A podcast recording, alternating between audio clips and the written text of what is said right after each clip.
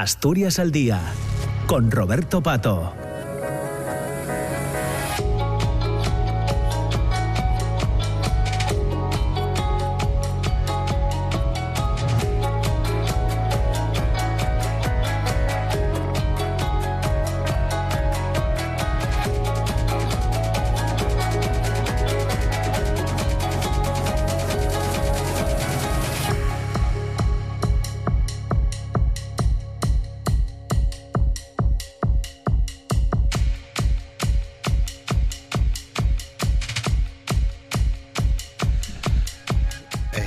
Días de nuevo, 10 de la mañana, 7 minutos. Entramos en la segunda parte del programa, en la segunda parte de Asturias al Día. Ya saben que nos acercará hasta las eh, diez y media de la mañana. Hoy hemos invitado a, participar en esta segunda parte, a participar en Asturias eh, al Día al escritor asturiano Ricardo Menéndez eh, Salmón, a quien ya saludamos. ¿Qué tal, Ricardo? ¿Cómo estás? Muy, muy buenos días. Buenos días, Roberto. ¿Qué tal? Bien, muchas gracias por, por, estos minutos que vamos a compartir contigo. Hacía tiempo que ya no, no, no charlábamos ¿no? En, en, la radio, Ricardo. Sí, bueno, pero por fortuna para mí, ahora estoy de vuelta a la vida, a la vida civil, ya que todo es más, más tranquilo. Claro. Muy bien. Bueno, y eh, Hablamos hoy de los muebles del mundo, una, una selección de, de, tus cuentos más eh, representativos, eh, que es tu último, tu último libro. He leído por ahí que es que, que abandonas el cuento con esto. No, no sé qué hay de cierto en ello, Ricardo. Sí, sí, es, es verdad, no es un rumor. En ah, vale, vale, vale. Está expresado en, en, el propio libro, en un texto liminar que antecede a la selección. Ahí anuncio un poco que, que bueno, que siento que que este libro nace de, muchas inquietudes, de muchas, de muchas peticiones, incluso por parte de, lectores, pero también nace con, bueno, con la intención de ser un, un, punto y seguido, pero también un punto y final, ¿no? Creo que ya el, género, para mí, como narrador, lo ha dado todo, ha cumplido con, con más satisfacción sus expectativas, pero bueno, también siento que el, tipo de narrativa que ahora me interesa y mi, aproximación al, mundo, pues ya no cabe, digamos, en, el recipiente del relato breve. ¿no? Claro, como género, porque mm, ha estado en el origen de tu de tu trabajo como escritor, ¿no? El, eh, eh, los cuentos, sí, como, como sucede en tantas, digamos, biografías de, de, narradores, ¿no? Al principio, bueno, pues también por una cuestión de, de, primero de, de, biografía personal eh, y también de, experiencia a la hora de acercarse al, al, manejo de la narrativa, pues muchos novelistas como es mi caso, yo me considero fundamentalmente un novelista, comenzamos velando armas narrativas en el, en el terreno más breve que no más fácil del, del relato, ¿no? Yo creo que lo que te conduce de joven al, al relato no es tanto en la sencillez, que no es el caso, el relato realmente es un género complejísimo y, muy arduo de alcanzar la excelencia en él, cuanto obviamente tu musculatura y tu capacidad para desarrollar un texto largo no es la misma a los 25 años que a los 50.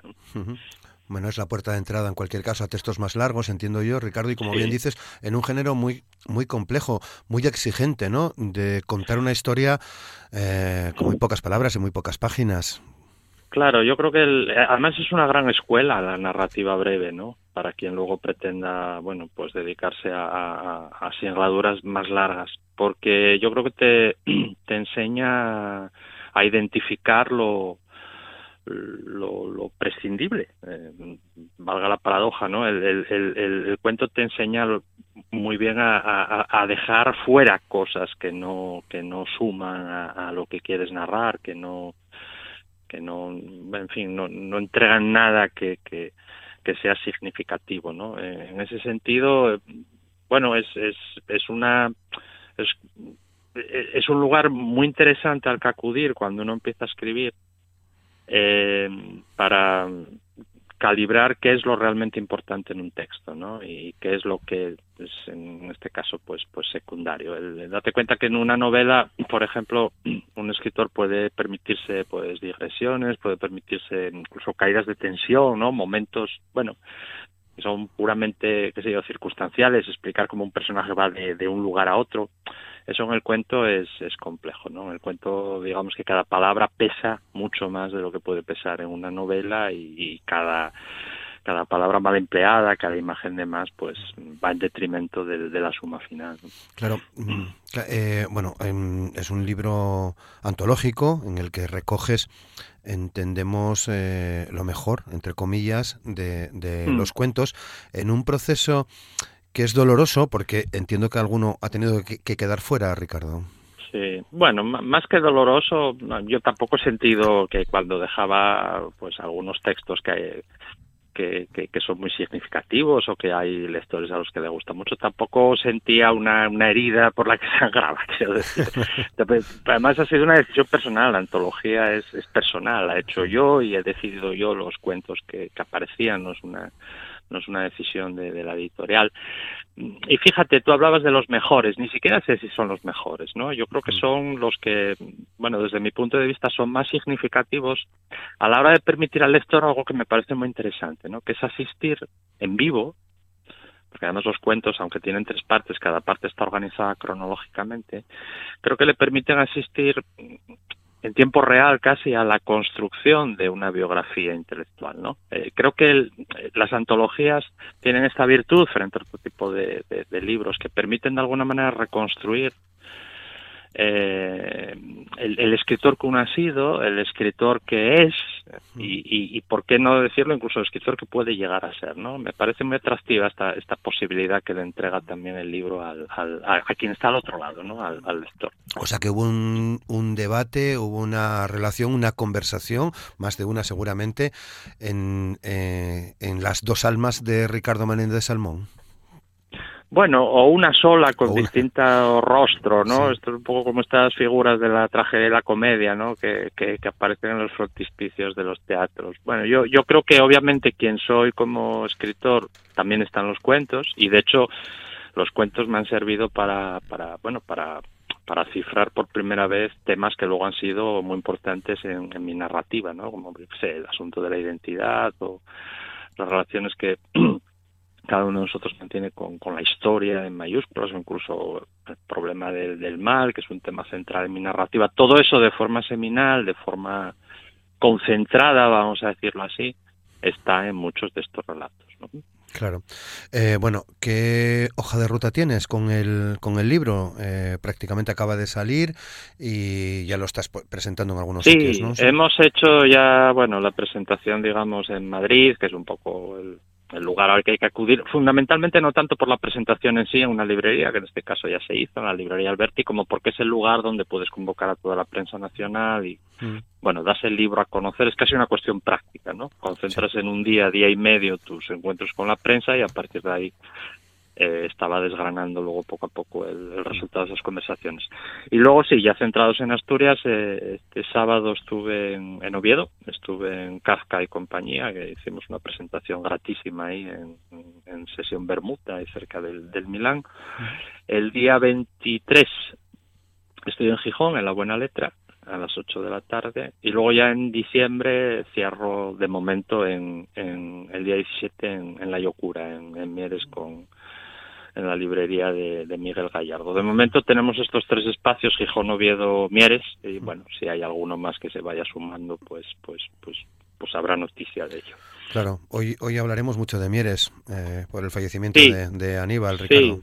Sí, yo estoy, bueno, especialmente triste. Más, mira, por una cuestión familiar, eh, este fin de semana estuvimos allí porque mi mujer tenía que trabajar allí y, bueno, estaba un poco en el ambiente, la, la, el, adiós a, un hombre al que, bueno, como creo que se está diciendo estos días, independientemente de, del, pensamiento político de cada cual, me parece que hay, un, hay una unanimidad en reconocerle como, bueno, como una de esas personas que, que tan necesarias son en, en, en todos los ámbitos de la vida, pero especialmente en uno tan delicado y tan contaminado a veces de, de cosas desagradables como es el servicio público. ¿no? Yo creo que Aníbal ha sido un gran servidor, eh, sus paisanos así se lo han reconocido. Un amigo me decía el otro día en Mieres precisamente que hasta, hasta, la gente del PP le va a llorar, ¿no? Le va a aplaudir, le va, le va a ir a, hacer un reconocimiento. Y bueno, ojalá hubiera más, más figuras, ¿eh? sobre todo en, la vida cercana de las personas, que es la que realmente nos importa, ¿no?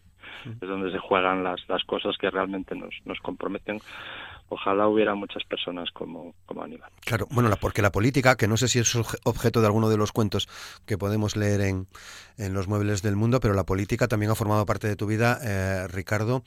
Eh, en un balance que podríamos decir como positivo en el crecimiento personal, no me refiero a, a, las iniciativas en las que participaste como diputado, sino a, algo más amplio, ¿no?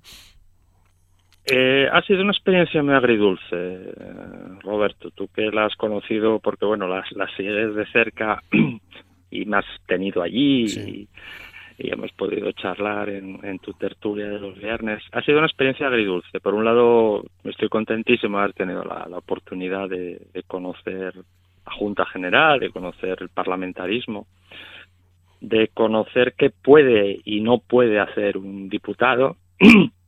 Y por otro lado, bueno, pues me vuelvo a casa con, un desencanto bastante importante de lo que es la vida de los partidos en general y, mm y es complicado, ¿no? Es una balanza complicada. No me arrepiento, digamos que el resumen sería que no me arrepiento, pero no repetiría. Vamos a, vamos a dejarlo con esta fórmula que seguro que quien nos escucha la entiende, la entiende perfectamente. Sí. Un tanto inquietante, em, eh, Ricardo, la, la portada del la portada del libro, ¿no? Ese ese grupo de gente no sé cómo definir. En pijama, es difícil de, explicar. Es, es, un único personaje sí, me estaba dando cuenta ahora fíjate Roberto que yo, yo cuando es, aunque no lo creas es una pintura eso que estás ah, pues parece una foto ¿eh? sí sí es la, parece un montaje es la obra de un, de un pintor neozelandés que practica el, el hiperrealismo y de mm, hecho si te fijas bien pues se ven es increíble no se ve la, la, planta de los pies suciedad se ve cada detalle de esa ropa de dormir tremenda que lleva el pelo despeinado es un es un prodigio no y bueno tiene un poco esta idea de que yo, yo lo interpreto así no como un eso, un, un, hombre, pues, una posición fetal, enroscado sobre sí mismo y, en esa especie de elevación, ¿no? Eh, bueno, a lo mejor es una, una metáfora de nosotros mismos, ¿no? Cuando nos levantamos por la mañana y salimos de ese, de ese mundo que nos protege, que es el del sueño, y vamos desperezándonos y vamos, vamos accediendo a la realidad que no siempre es del todo, del todo grata, y nosotros tampoco somos eh, animales muy muy interesantes a primera hora de la mañana. No, desde luego, desde luego. Aunque podríamos hacer incluso hasta cuentos, ¿no? De, ese reflejo que nos devuelve el espejo, ¿no? Efectivamente. bueno, 21 relatos eh, son los que forman parte de los muebles del mundo. Em, eh, ¿Van teniendo relación unos con otros, eh, Ricardo, a lo largo de, todo el texto? Cada uno cuenta su propia historia, entiendo, pero ¿tienen algún tipo de relación? ¿Cómo, cómo los has...? No, eh, no, Yo, yo, yo creo que el, hilo común o lo que los lo que los une fundamentalmente es ser hijos del mismo padre, ¿no? En este caso de una, de una sensibilidad de un escritor. Pero es muy difícil encontrar un, un ¿cómo decir? un suelo común que, que los cuentos pisen. De hecho, yo he propuesto como tres grandes partes al libro que se llaman lamentos, aleluyas e iluminaciones, donde, bueno, cada parte recoge siete cuentos e, insisto, los cuentos están ordenados cronológicamente en cada parte, de modo que uno recorre, va del pasado al presente tres veces, ¿no?, a lo largo de la lectura del, del libro. Hombre, he intentado, bueno, reunir cuentos, pues obviamente los que se recogen bajo el título de lamentos, pues son cuentos más de pérdida, cuentos más digamos así, más oscuros, los que se recogen bajo el título Aleluya son, bueno, son cuentos más solares, más optimistas, y los que se recogen bajo el título Iluminaciones, pues bueno, son cuentos en los que las epifanías de lo cotidiano o, también las epifanías, las iluminaciones que nos regala el arte, sobre todo, tienen, tienen presencia pero no son no son estructuras cerradas ni rígidas. Habrá lectores que digan, hombre, pues a mí mira este cuento que está aquí me podría encajar mejor aquí. En fin, es un poco un intento de ordenar lo que no se puede ordenar, ¿no? Vale. ¿Tienes eh, cuentistas favoritos, eh, mm. Ricardo? Sí, sí, eso. Yo creo que todo el mundo mm. tiene su su pequeño canon, ¿no? Eh, pues canon que cambia. Si me haces esta entrevista la semana que viene, pues a lo mejor te digo otros, ¿no? Pero bueno, hay una serie de nombres que, que yo creo que te, acompañan. En mi caso, pues, así a bote pronto, pues mira, te diría Chekhov. Yo creo que el, cuento moderno no se explica sin él y, además creo que su mirada sobre la condición humana es muy muy interesante, ¿no? Es una mirada muy piadosa, pero al mismo tiempo, bueno, muy muy escéptica, ¿no? Yo creo que es como hay que mirar a, los seres humanos con piedad, pero al mismo tiempo con, mucho escepticismo. Luego hay un narrador norteamericano que para mí siempre ha sido un maestro, que es John Cheever. John Cheever además que dedicó prácticamente toda su vida única y exclusivamente a escribir cuentos, aunque tiene un par de novelas magníficas. Es un, es un narrador maravilloso. Eh, quien nos escucha a lo mejor recuerda aquella película extraordinaria de, de el nadador, en el que Burlancaster regresaba de, una fiesta a casa nadando por las piscinas de sus vecinos. No sé, es una película maravillosa que está inspirada en un, en un cuento de, de Chiver. Y bueno, ya por mencionar algo, alguien en, nuestra lengua, no, yo diría que Borges para mí es un es un, es un Himalaya del cuento. ¿no? Los, los, relatos de Borges creo que no tienen no tienen parangón al menos en español. Creo que nadie ha llevado el, el, el arte del cuento tan tan lejos y tan tan hondo como él. Esos tres autores, pues, esos tienes para eh, todo. Esos están siempre, ¿no? Sí, sí, esos están siempre. Luego, insisto, siempre, bueno, hay, hay, hay, como en todos los, en todas las listas hay ah, descubrimientos, hay gente que se cae con la edad, etcétera, etcétera. Pero bueno, por por citar tres autores que nunca nunca me fallan, ¿no? digamos que Chekhov, Carver, Borges eh, perdón, Chekhov, Chiver, Borges serían tres grandes. Mira, se me coló inconscientemente Carver, que podría estar también en esta nómina. Claro, claro. Bueno, em, eh, ¿has eh, redescubierto, en cuanto, cuando estabas preparando los muebles del mundo, un Ricardo Salmón que tenías olvidado en la lectura de, de los cuentos? No sé si he olvidado, pero hombre, sí, sí me doy cuenta que en estos 20, 24 años que median entre 1999, que es el cuento más antiguo, y 2022, que es el, más reciente, pues, pues el estilo cambia, ¿no? Mm. sobre todo, fíjate, los temas, los temas están ahí, ¿no? O sea, no, no, no creo que haya una gran variación temática entre mis intereses cuando era un chaval de 30 años, que no tenía 30 años todavía, estaba empezando a, dibujar una trayectoria y la persona que soy ahora, ¿no? Pero sí, obviamente, el modo de acercarse a esos intereses cambia. Hay, hay, textos que hoy no, no, no redactaría del mismo modo. Pero también creo que hay una especie de honestidad en mostrar y, quién fue uno como escritor, ¿no? Y cómo ha ido cambiando, cómo ha ido matizándose, cómo ha ido aquilatándose su estilo. Por eso también es interesante el libro, ¿no? Porque, insisto lo que te decía antes, permite ver cómo se va dibujando una, una biografía de, un, creador, ¿no? Y, a los creadores se nos conoce por las cosas que hacemos, fundamentalmente. Claro, claro. Bueno, hay oficio, lógicamente, ¿no? no, no eh, Sí, hay oficio y hay don. Yo creo que la literatura es una mezcla muy difícil de, ponderar dónde empieza uno y dónde acaba el otro de ambas cosas. ¿no? Yo creo que hay un don que es difícil de explicar, que se tiene o no se tiene, porque además esto no se aprende o es muy difícil aprender. Yo creo que se puede aprender a leer, ¿no? Es muy difícil aprender a escribir. Pero luego hay oficios, sí, sí, claro, claro. que hay un taller donde uno echa horas y esta es una actividad extraordinariamente solitaria, ¿no? Y que necesita mucha paciencia y mucho escrutinio y mucho tedio y mucha soledad. Y ahí, pues bueno, uno va, sí, sí, va, va, va cogiendo oficio. Pero de mano creo que hay un no sé qué que en fin, se tiene o no se tiene, viene de fábrica o no, no hay o no hay pieza que te lo regale. ¿Y sigue habiendo temor al folio en blanco, eh, Ricardo? Mm, bueno, hombre, hay, hay, hay momentos en los que, en fin, eh, uno eh, choca contra la pared, ¿no? hay momentos en los que, en fin, uno siente que no avanza, uno siente que parece haber sacado el combustible pero bueno, unos lo llaman miedo al folio en blanco, otros lo llaman bloqueo, otros lo llaman... Sí, eh, la escritura es eso también, ¿no? Es, es avanzar, es retroceder, hay que pararse, hay que repensar, hay que pulir, hay que tirar mucho, ¿eh? hay que aceptar que no todo lo que empieza tiene, tiene un, final y, bueno, pues sí, hay, hay pero bueno, miedo al folio en blanco, más que miedo hay la, la evidencia de que eso existe, ¿no? De que hay un momento de que, bueno, puede ser que, que las historias no llegan o no brotan o lo que tú creías que, iba a dar mm. sus frutos no, no, no, es así. Mm. Creo que es muy honesto esto que decías, que leía, eh, Ricardo. Eh, el éxito, en mi caso, eh, es poder llevar adelante un mm. proyecto literario que nació hace 25 años y que se ha consolidado en la misma dirección. Em, me parece muy honesto decir, decir esto, Ricardo.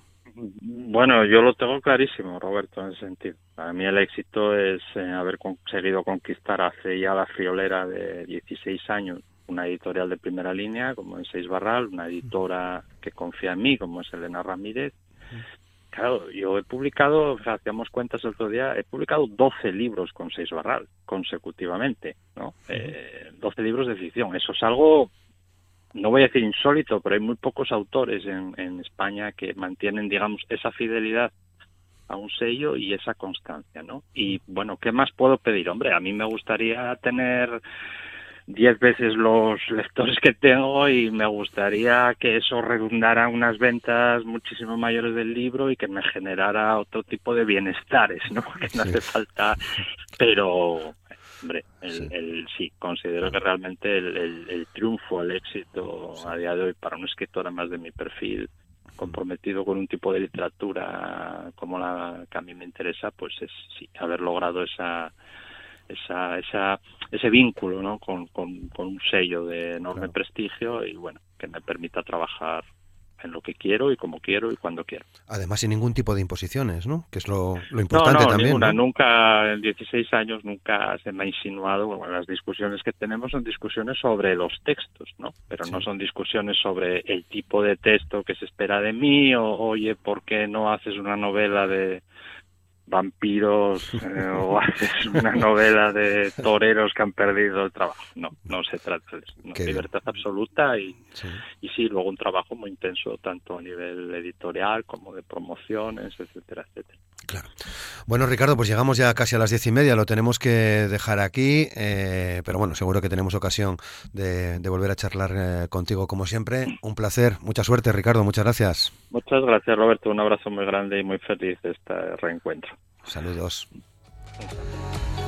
Nos vamos, despedimos a Ricardo Menéndez eh, Salmón, que está presentando su último libro, Los Muebles del Mundo, una recopilación de, sus cuentos en todo este tiempo de, oficio como, como escritor y que evidentemente os recomendamos desde, desde aquí. Mañana más, mañana ya nos meteremos también en eh, cuestiones que tienen que ver eh, con la actualidad política, al menos en la primera parte, entre las 9 y las 10 de la mañana, aquí en RPA, en la radio pública.